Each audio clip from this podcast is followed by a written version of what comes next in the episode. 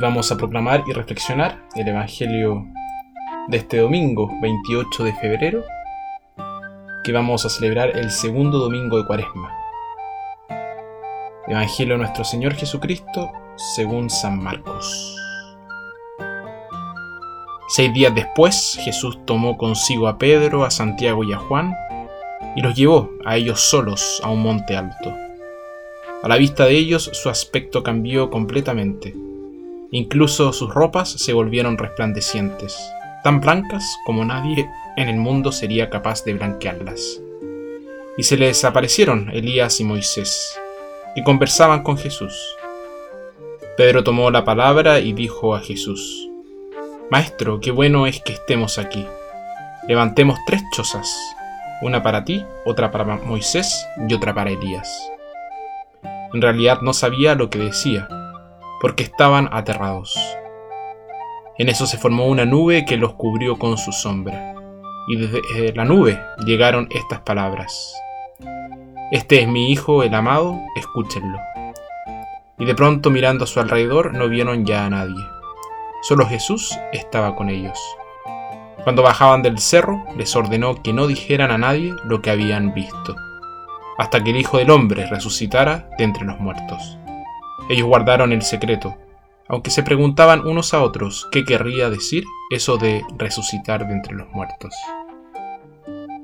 Palabra del Señor.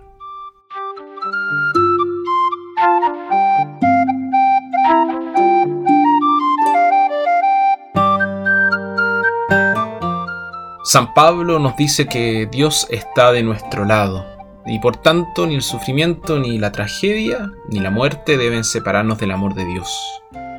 Un amor que hemos visto en el mismo Jesús. Maya Angelou, una poeta y autora de Estados Unidos, es una mujer muy sabia y espiritual también. Y cuenta cómo un día tuvo un despertar religioso. Ocurrió de una manera muy sencilla. Tenía veintitantos años y se acaba de mudar a San Francisco, California.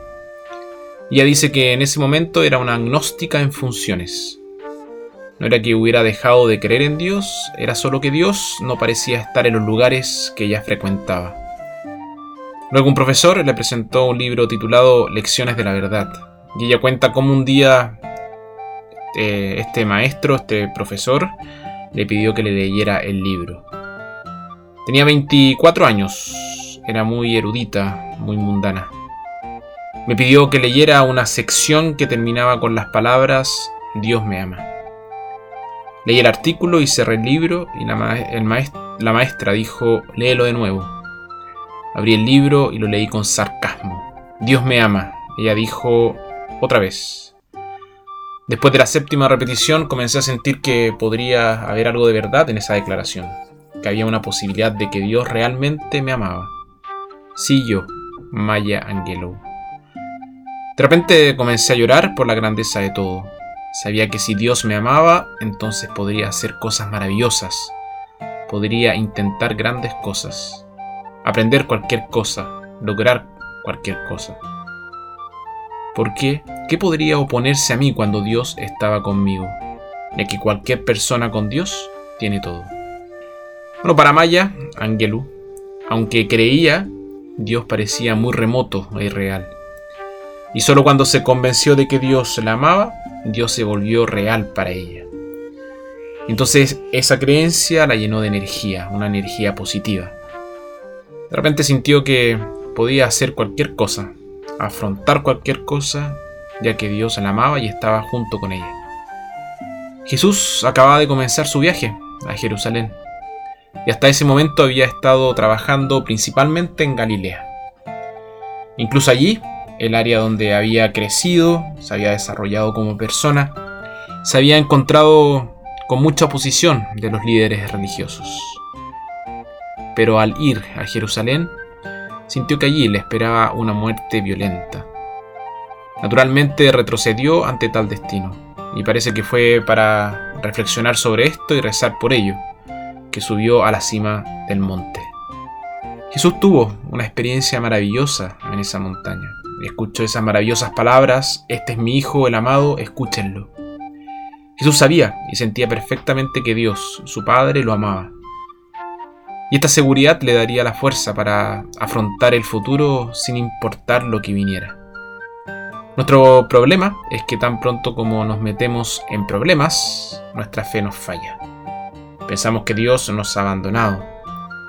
Pero si oramos, nos daremos cuenta de que Dios no nos ha abandonado, sino que está presente en nuestro sufrimiento. En todo momento, pero especialmente en tiempos de dificultad, debemos recordar lo que nos dice San Pablo. Dios está de nuestro lado. Y con Dios de nuestro lado podemos afrontar cualquier cosa. Saber que nada puede separarnos del amor de Dios en nuestra fuerza en tiempos de debilidad y nuestra esperanza en tiempos de adversidad. Y ante el dolor, todo lo que tenemos que hacer es abandonarnos en sus manos. Como Jesús en lo alto del monte, también nosotros podemos experimentar raros momentos de luz y de alegría. Vislumbramos la tierra prometida hacia la cual viajamos con fe. En su amor por nosotros, Dios nos permite degustar en la tierra las alegrías del mundo venidero.